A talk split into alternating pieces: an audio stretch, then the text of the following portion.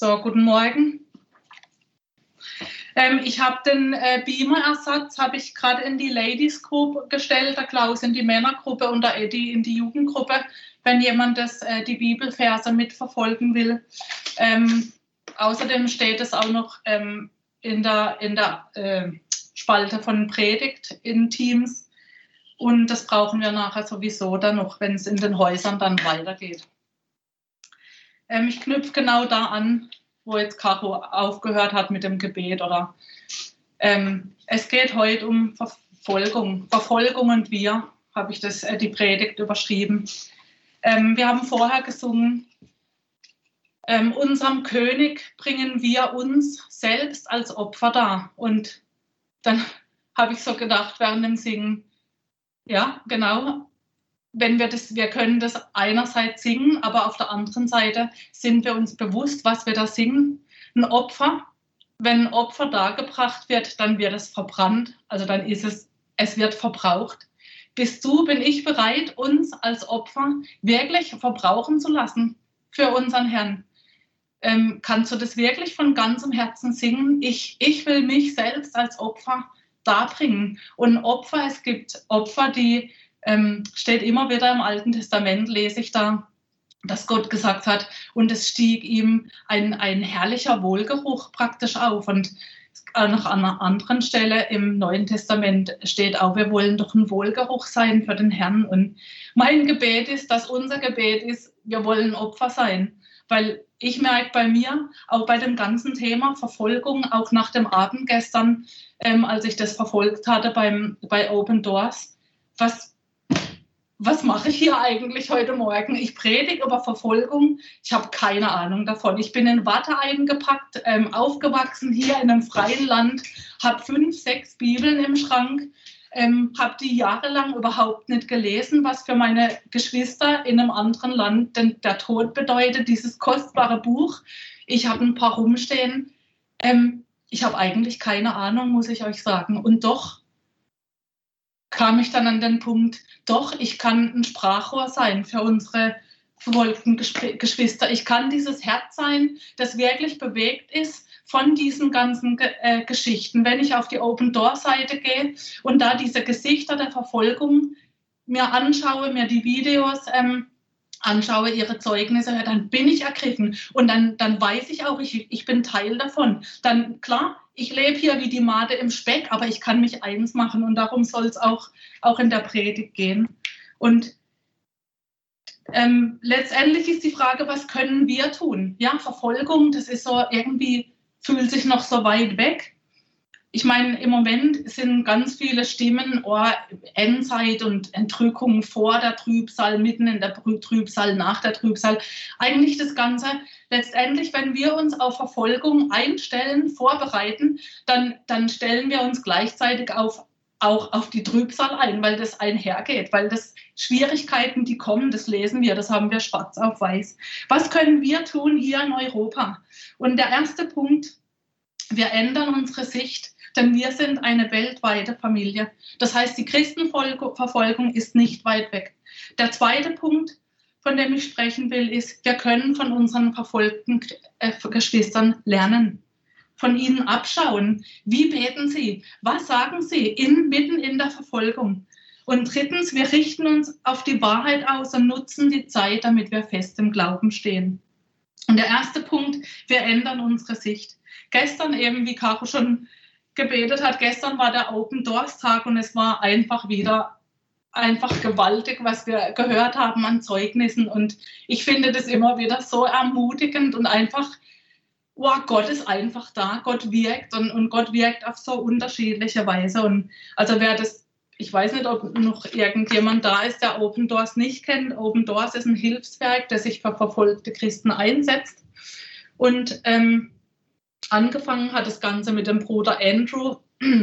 Das, da gibt es ein Buch von ihm, Der Schmuggler Gottes, dafür habe ich schon ganz oft geworben. Einfach ein, ein Buch voller Zeugnisse von einfach gewaltig. Und der hat sich rufen lassen durch den Bibelvers aus Offenbarung 3, Vers 2. Da steht, werde wach und stärke das Übrige, das im Begriff steht zu sterben. Unser, unser ist er losgegangen, um die Christen zu stärken in den Ländern, wo das praktisch verboten ist.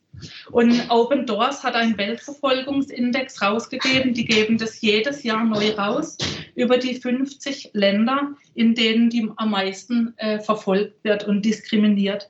Im Moment sind es 340 Millionen Christen, die massiv verfolgt werden, die wirklich ein ganz extremes Maß ähm, an Verfolgung erleben. Wie sieht es aus?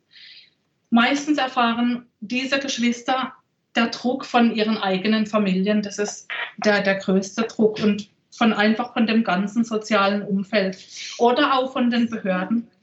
Sie werden verstoßen, bedroht, verhaftet, gefoltert und alles mit dem Ziel, dass sie aufhören, Jesus nachzufolgen und das Evangelium weiterzutragen. Also ihr Verbrechen, das Verbrechen von unseren Geschwistern ist, an diesen Erlöser, an diesen Jesus zu glauben.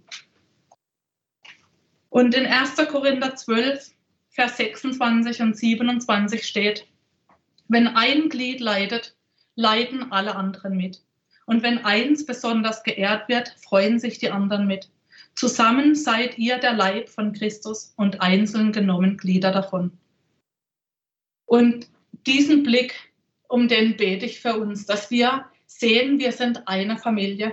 Wenn meine Schwester in Afghanistan in einem Gefängnis leidet oder mein Bruder im Sudan gefoltert wird, dann ist es ein Bruder und eine Schwester, er gehört zu meiner Familie. Und mein Gebet ist auch für, für mich, dass ich diese Dringlichkeit, diese Leidenschaft wirklich auch empfinde, dass mir der Heilige Geist das zeigt. Es ist wie, dass ich bete, wie, mein, wie für mein eigenes Kind dass wir, dass wir uns das bewusst sind. Wir sind eine Familie und es geht uns sehr wohl was an, was auf der Welt ist. Und im Moment ist die größte Christenverfolgung aller Zeiten. Und das bringt mich zum zweiten Punkt, dass wir von unseren verfolgten Geschwistern lernen können. Auch der Tom Doyle, der war gestern bei Open Doors da. Er und seine Frau, die haben jahrelang in den äh, muslimischen Ländern gedient und stärken auch einfach die Christen dort. Und auch er sprach davon, dass die größte Christenverfolgung im Moment stattfindet, aber auch eine Erweckung, diese unsichtbare Erweckung im Untergrund. Und da ging es auch beim Open Doors Tag drum, Verfolgung, Erweckung, dass das praktisch eigentlich das eins die Kehrseite vom anderen ist. Erweckung, wenn Erweckung kommt, kommt auch Verfolgung und Verfolgung ist eigentlich das Resultat von Erweckung. Und unsere Geschwister sind da Vorbilder für uns. Er hat gesagt, Erweckung beginnt mit Gebet. Und es fängt bei dir und bei mir an. Wenn wir nicht unsere Zeit dafür opfern, zu beten, dann erleben wir auch diese Erweckung nicht. Und wir sind auch im Prinzip auch nicht wirklich dann ein Teil davon. Aber wenn wir beten, wenn wir auch für unsere Geschwister mit unseren Geschwistern beten, dann sind wir automatisch durch, durch das Gebet einfach Teil davon. Und er hat als, als dritten Punkt so angesprochen, für eine Erweckung ist wichtig, dass ich bereit bin für einen radikalen und kostspieligen Gehorsam Jesus gegenüber. Und das ist die Frage heute an dich. Bist du bereit, dass es bei dir anfängt? Bist du bereit für einen radikalen und kostspieligen Gehorsam Jesus gegenüber? Und es schließt einfach alles mit ein und es schließt auch eine Hingabe mit ein. Das schließt diese Hingabe mit ein, dass ich sagen kann, Gott, deine Pläne, nicht meine Pläne. Wie so schön heißt der mit dem, mit dem Kreuz, der, der Wille Gottes Kreuz mit meinem Willen, das ist das Kreuz auf sich nehmen. Ja, wenn, wenn Gottes Wille mit meinem Willen kreuzt, dann, dann, nehme ich und, dann nehme ich dieses Kreuz auf mich, wenn ich sage, dein Wille geschehe. Und dieser äh, Tom Doyle hat als Beispiel genehm, genommen äh, die Thessalonicher, wo Paulus an die Thessalonicher schreibt im ersten Thessalonicher Brief 1, Vers 4 bis 6, dass wir die als Vorbild nehmen können. Da schreibt Paulus über sie, ihr seid von Gott geliebt Geschwister. Und wir wissen, dass er euch erwählt hat. Das wurde schon deutlich, als wir euch die Rettungsbotschaft brachten. Gott sprach damals nicht nur durch unsere Worte zu euch. Seine Macht zeigte sich auch im Wirken des Heiligen Geistes. und in der großen Zuversicht, mit der wir bei euch auftreten konnten. Ihr wisst ja, dass es um uns, um euch ging. Und als ihr das Wort trotz vieler Anfeindungen mit einer Freude aufgenommen habt, wie sie nur der Heilige Geist schenken kann, seid ihr unserem Beispiel gefolgt und auch dem des Herrn. Und es war gestern einfach wieder so stark zu hören, wie Gott wirkt durch, durch Träume, durch Visionen, durch Fragestellungen, durch plötzlichen, Fra durch plötzliche Fragestellungen. Hä, bin ich eigentlich? Kann es sein, dass ich vielleicht falsch denke? Gibt es da vielleicht doch noch einen anderen Gott. Und mir persönlich hat ein Zeugnis am besten gefallen und das war von einem Bruder, der heißt Thomas aus Ägypten. Er war ein eh, ehemaliger Salafistenprediger, der für den Dschihad geworben hat. Und wie er da gestern da stand und sein Zeugnis abgegeben hat, ich habe einfach nur, ich war so voller Freude und habe innerlich nur Gott gelobt. Boah, es ist Gottes Werk. Da war, also wie so vom Saulus zum Paulus, da war einer, der hat für den Dschihad geworben. Der hat, der wollte die Leute vom äh, Islam überzeugen, dass sie ihr Leben geben für diesen Glauben. Und dann ist ihm Gott begegnet. Dann hat er alles in Frage gestellt. Dann hat er Zwischenstopp gemacht über Atheismus. Und und dann hat er einfach Jesus erlebt und hat ihn so ergriffen. Und mir gefallen immer die Augen. Ich schaue immer so gerne in die Augen von denen, die Zeugnis geben, weil sie sprühen, sie sind lebendig, sie sind. Da, da wurde einfach einer komplett verändert und das ist nicht von dieser Welt. Und das, ich, ja, Gott ist da und Gott ist lebendig und, und alle Ehre gehört ihm. Und ein ägyptischer Pastor, ein anderer, hat mal auf die Frage geantwortet, wie wir Christen für andere Christen ähm, in Ägypten zum Beispiel beten könnten. Und er hat gesagt, bitte betet nicht für uns, bitte betet mit uns. Denn wenn ihr für uns betet, dann werdet ihr beten, dass wir bewahrt werden oder dass wir schnellstmöglich aus dem Gefängnis rauskommen. Ihr werdet beten, dass die Verfolgung aufhört. Dafür beten wir aber nicht. Was meint er damit? Wie können wir dann für verfolgte Christen beten? Noch ein Zeugnis aus China.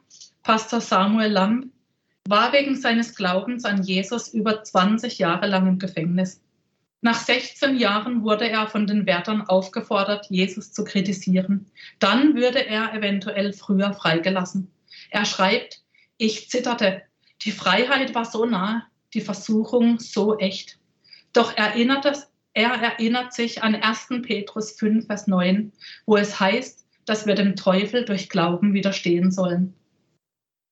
Da steht, seid nüchtern und wachsam. Euer Todfeind, der Teufel, streicht wie ein brüllender Löwe umher und sucht nach einem Opfer, das er verschlingen kann. Dem müsst ihr im festen Glauben widerstehen. Dabei sollt ihr wissen, dass eure Geschwister in der ganzen Welt die gleichen Leiden durchmachen. Und dann betete er, O Herr, erhalte meinen Glauben. Gott sei Dank, schreibt er, er erhörte mein Gebet. In diesen 20 Jahren im Gefängnis habe ich meinen Herrn nie verleugnet. Und Jesus sagt zu Petrus, ich habe für dich gebetet, dass dein Glaube nicht aufhört. Und genau das kann unser Gebet sein mit unseren Geschwistern zu beten, für unsere Geschwister zu beten, dass, dass Jesus ihren Glauben erhält, dass sie ihren Glauben nicht verlieren, dass sie durchhalten, dass sie diesen Siegeskranz vor Augen haben.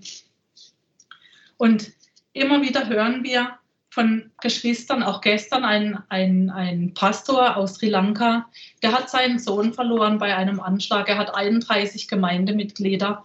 Ähm, wo er gerade noch lebend gesehen hat, tot gesehen durch eine Bombe. Ähm, und trotzdem, er hat weitergemacht, er hat bezeugt und es ist doch wahr. Und seine die Tochtergemeinde, die wächst und immer wieder bezeugen sie, dass es wert ist, dass jede Verfolgung es wert ist, dass Jesus es wert ist. Und auch der Blick auf die zukünftige Herrlichkeit ist es wert.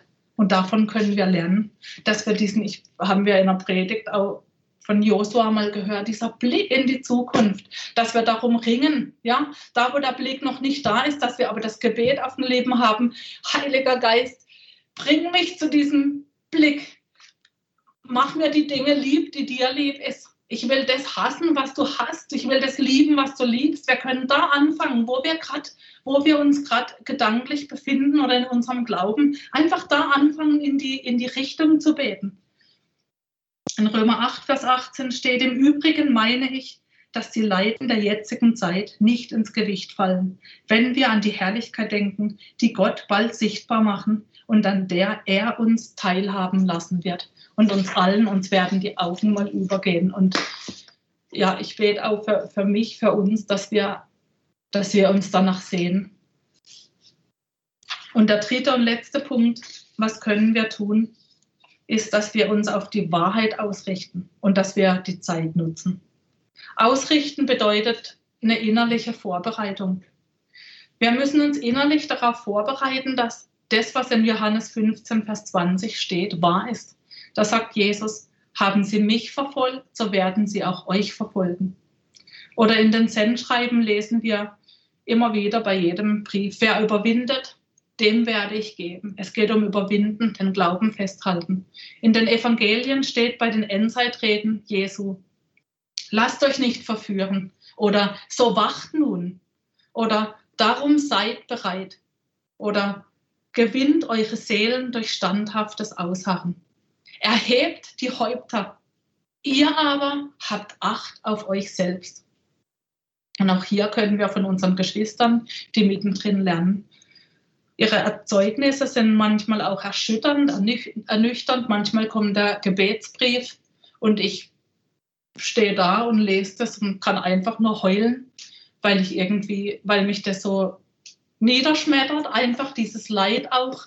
Manchmal bin ich gar nicht in der Lage, erst zu beten, erst später und weil das einfach so erstmal entmutigend ist, weil das so erschütternd ist. Aber dann ist es ermutigend. Unten steht immer wieder und lasst uns beten für unsere Geschwister. Und dann sind oft noch Gebetserhörungen dabei, wo, wo, wo Leute schreiben, hey, ich habe gemerkt, dass gebetet wurde. Ich wurde da durchgetragen und immer wieder bezeugen das unsere Geschwister. Und es ist zwar schon länger her, aber mich hat ein Zeugnis ähm, total berührt. Das war auf, auf dem Open Doors Tag 2019, glaube ich. Das war der Harun aus Pakistan. Im Hinblick darauf, wie wir uns auch hier vorbereiten. Und zwar, er, er ist einer, der unter Muslimen arbeitet, ist ein Konvertit, deswegen ähm, sehr verfolgt. Mitten in Deutschland wird er verfolgt. Und er ist in dem, ja, dann ist er mal in das, äh, ich glaube nach Moria war das, in das ähm, Asylantenlager gegangen und hat dort gepredigt. Und dort wurde er verfolgt und, und bespuckt und beleidigt. Und er hat dann so erzählt, er blieb einfach ruhig. Er hat, er hat in dem Moment so viel Liebe gehabt für dieses Gegenüber. Und der war einfach nur einer ist dann auch zum Glauben gekommen, weil er das nicht fassen konnte, seine Augen, die einfach nur voller Liebe war. Und so meine Frage war dann so für mich auch, könnte ich das aushalten? Oder die Frage an dich, könntest du das aushalten? Wie reagierst du im Moment gerade, ja, in dem, wo du jetzt gerade lebst, auf Gemeinheiten oder Beleidigungen, die auf dich reinprasseln? Muss ja gar nicht wegen Glauben sein, sondern überhaupt allgemein, ja. Reagierst du empört oder beleidigt? Fühlst du dich in deiner Würde angekratzt oder bist du wütend? Äh, kommt dann ein, ein Wortschwall wie, also was für unmögliche Leute das sind und du bist wütend und dir geschieht Unrecht, ja, wo die ganze Empfindlichkeit in dir hochkommt. Und ich habe mich dann gefragt, wie wollen wir bespuckt werden auf, um Jesu Willen, wenn wir nicht mal in so kleinen Situationen, wo es um ja, Käse geht, ähm, nicht mal da praktisch uns selbst beherrschen. Wie willst du bespuckt werden, ohne dich zu verteidigen oder auszuflippen, wenn du jetzt schon bei der Kleinigkeit da nicht durchhältst? Und auch hier können wir uns vorbereiten, wir können die Zeit ausnutzen. Das heißt, das nächste Mal, und das kommt bestimmt, wo dich irgendjemand beleidigt, dann segne diesen Menschen innerlich die Liebe Gottes ist ausgegossen in unsere Herzen und unser Gebet kann in dem Moment sein Herr segnen. Ja, und Sei dir in deiner Identität in Jesus bewusst. Bleib still, wenn, wenn du weißt, dass dein Wert, wenn wir wissen, dass wir in Jesus unseren Wert, unsere Selbstachtung und unsere Annahme haben, dann kann eigentlich der Nächste dich blöd finden, wie er will. Das tangiert dich doch gar nicht. Und das, ich meine, das ist das, was wir lernen, dass wir in dem ganzen Identitätsthema, wenn wir da reingehen, wer wir sind in Christus, darum geht es doch.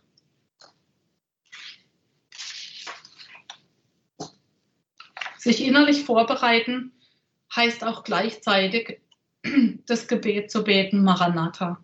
Herr, komme bald. Ist das auch dein Gebet heute? Wenn nicht, was hält dich davon ab, das zu beten? Hält dich vielleicht dein Wohlstand ab oder deine Pläne, die du noch vorhast? Vielleicht deine Angst oder vielleicht auch deine Unsicherheit, ob du wirklich errettet bist, ob du wirklich dabei wärst? Ist ist das dein Gebet, Maranatha, Herr, komme bald? Und da bete ich wirklich, dass sende dein Licht und deine Wahrheit, Herr, dass wir, dass das offenbar wird, dass offenbar wird, ob du ein Kind Gottes bist. Schieb es nicht länger auf,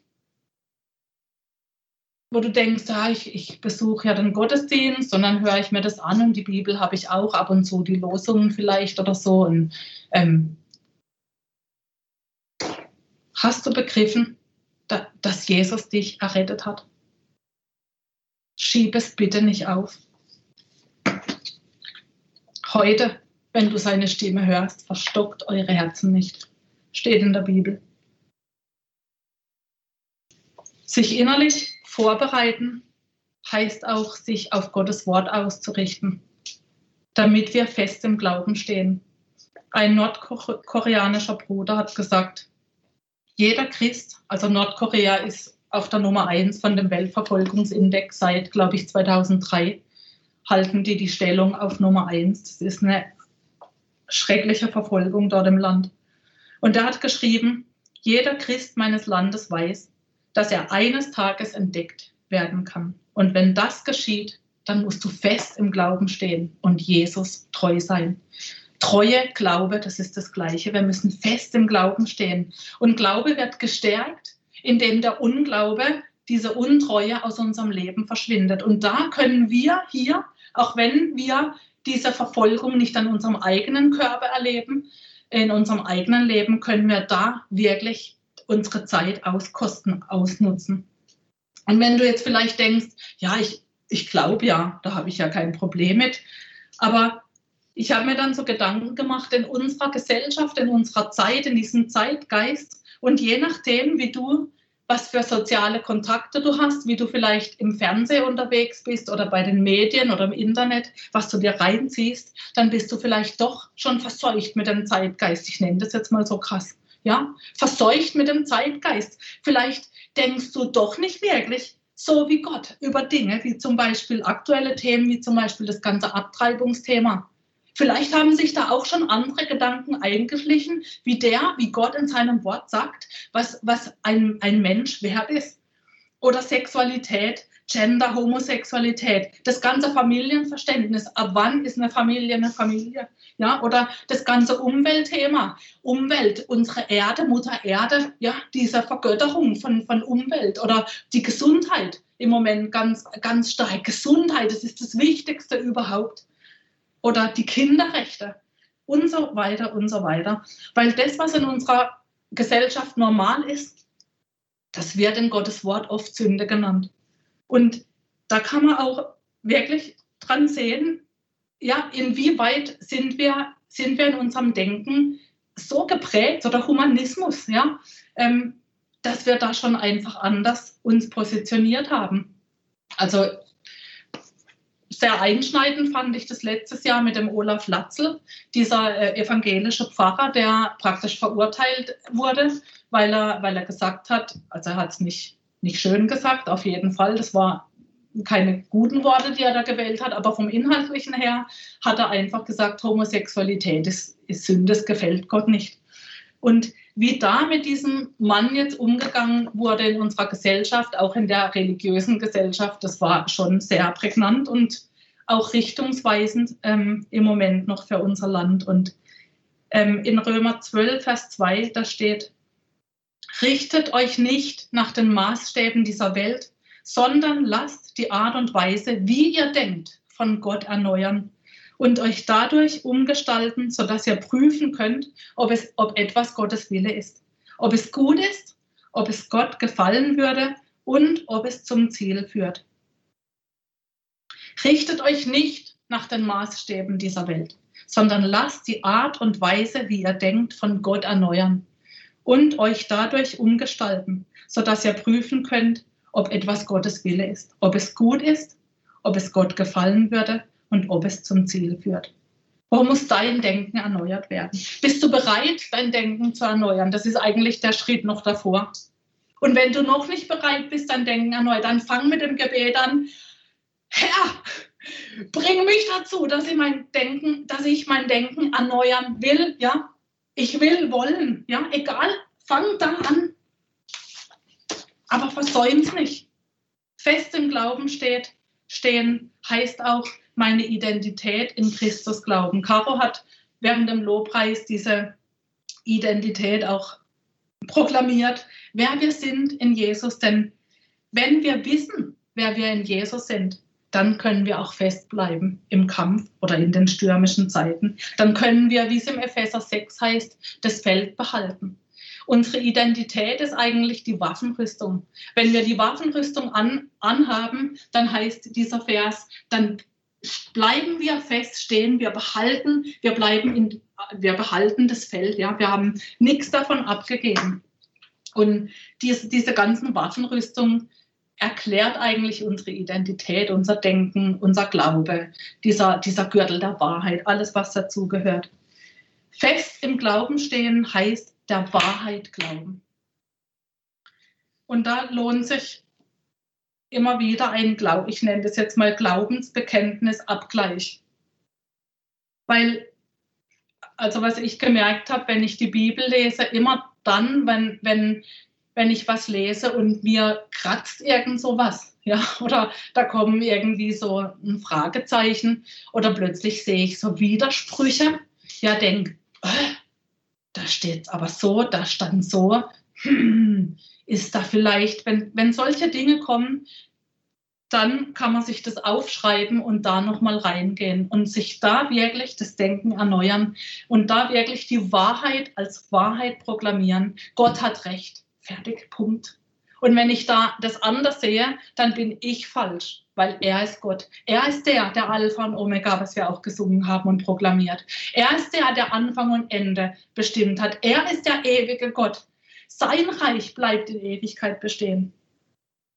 Und wenn wir so einen Abgleich machen, das wollen wir jetzt auch gleich zusammen laut ähm, lesen, dieses apostolische Glaubensbekenntnis. Und wenn man so bei manchen merkt, vielleicht, äh, da kommt irgendwie was rein, da, da kann sein, dass so manche Glaubenssätze ja schon verbessert sind. Ja? In, also wenn ich Deutschland anschaue, die Erschaffung der Welt ist schon nicht mehr so klar. Ja, auch in dem ganzen äh, religiösen Sektor. Ähm, da wird die Evolutionslehre ähm, vertreten oder die Jungfrauengeburt, was auch vorkommt im, im Glaubensbekenntnis, wird in Frage gestellt. Ähm, die Auferstehung, das Gericht am Ende und das ewige Leben. Aber es geht jetzt auch nicht um die, was die anderen glauben, sondern es geht um deinen Glauben. Dass du deinen Glauben wirklich auf den Prüfstand auch setzt indem du offen und ehrlich bist, wenn da Zweifel kommen und das dann zu deinem Gebet machst. Jesus sagt in seiner Offenbarung in den Sendschreiben, ich weiß, wie du lebst und was du tust. Du hast nur wenig Kraft, aber du hast dich nach meinem Wort gerichtet und dich unerschrocken zu meinem Namen bekannt. Darum habe ich eine Tür vor dir geöffnet, die niemand zuschließen kann. Du hast nur wenig Kraft, aber du hast dich nach meinem Wort gerichtet und dich unerschrocken zu meinem Namen bekannt. Und das ist unser Jesus. Er sagt, wer mich bekennt vor den Menschen, den werde ich vor meinem Vater auch bekennen. Er ist der, der Gott, der betet, dass der Glaube nicht aufhört. Er ist der Gott, der dich wollte, der dich erschaffen hat, der dich ausgestattet hat mit allem, was du brauchst, um durchzuhalten. Er ist der Gott, der dir die Augen geöffnet hat, überhaupt an ihn zu glauben. Und deswegen können wir ganz sicher sein, und das tröstet mich immer wieder, er will doch, dass ich diesen Lauf vollende. Ich renne ja nicht alleine, ich werde nie allein sein, weil der Heilige Geist in mir lebt. Er, diese Auferstehungskraft, lebt in mir. Das, das ist einfach Hammer. Ja? Und jetzt wollen wir einfach zusammen das Glaubensbekenntnis proklamieren. Wir wollen es zusammen lesen. Das findet ihr zum einen auf Intims unter Gebet, nee, unter Predigt oder eben auf euren Handys. Vielleicht habt ihr das. Wo bist du? Ich glaube an Gott, den Vater, den Allmächtigen den Schöpfer des Himmels und der Erde. Ich glaube an Jesus Christus, seinen eingeborenen Sohn, unseren Herrn, empfangen durch den Heiligen Geist, geboren von der Jungfrau Maria, gelitten unter Pontius Pilatus, gekreuzigt, gestorben und begraben, hinabgestiegen in das Reich des Todes, am dritten Tage auferstanden von den Toten aufgefahren in den Himmel. Er sitzt zur Rechten Gottes, des allmächtigen Vaters. Von dort wird er kommen, zu richten die Lebenden und die Toten. Ich glaube an den Heiligen Geist, die heilige christliche Kirche, Gemeinschaft der Heiligen, Vergebung der Sünden, Auferstehung der Toten und das ewige Leben. Amen.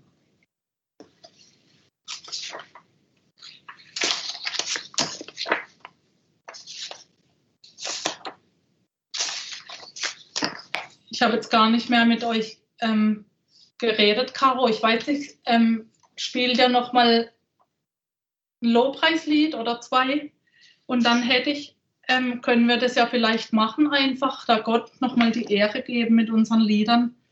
Und für die, äh, für die Häuser habe ich ganz konkret jetzt einfach noch ähm, Gebete, also nicht keine fertigen Gebete, aber einfach so, wie, wie können wir für unsere verfolgten Christen denn ganz konkret beten? Das sind einfach fünf Punkte aufgelistet, das steht bei euch auf dem Handy oder eben auch in Teams habe ich es hab veröffentlicht. Ähm, dass wir jetzt einfach zusammen in den Häusern wirklich für unsere Geschwister beten, ob das eben Nordkorea ist oder, oder im Sudan oder Iran, um Iran ging es gestern, oder Sri Lanka, einfach in den verfolgten Ländern, dass wir uns eins machen, dass wir das nicht ver vergessen. Und da war gestern auch so der Aufruf, unsere Geschwister werden täglich verfolgt. Mensch, bete doch auch täglich für sie. Und ich will mir das auch, ich habe das war dann auch so mein Gebet, das mache ich auch noch nicht, und aber ich will es. Ich will es und wir können das auch zu unserem Gebet machen. Geist Gottes, komm, der Geist des Gebets soll über uns kommen für unsere verfolgten Geschwister, dass wir das auf dem Herzen tragen, ganz, ganz stark. Amen.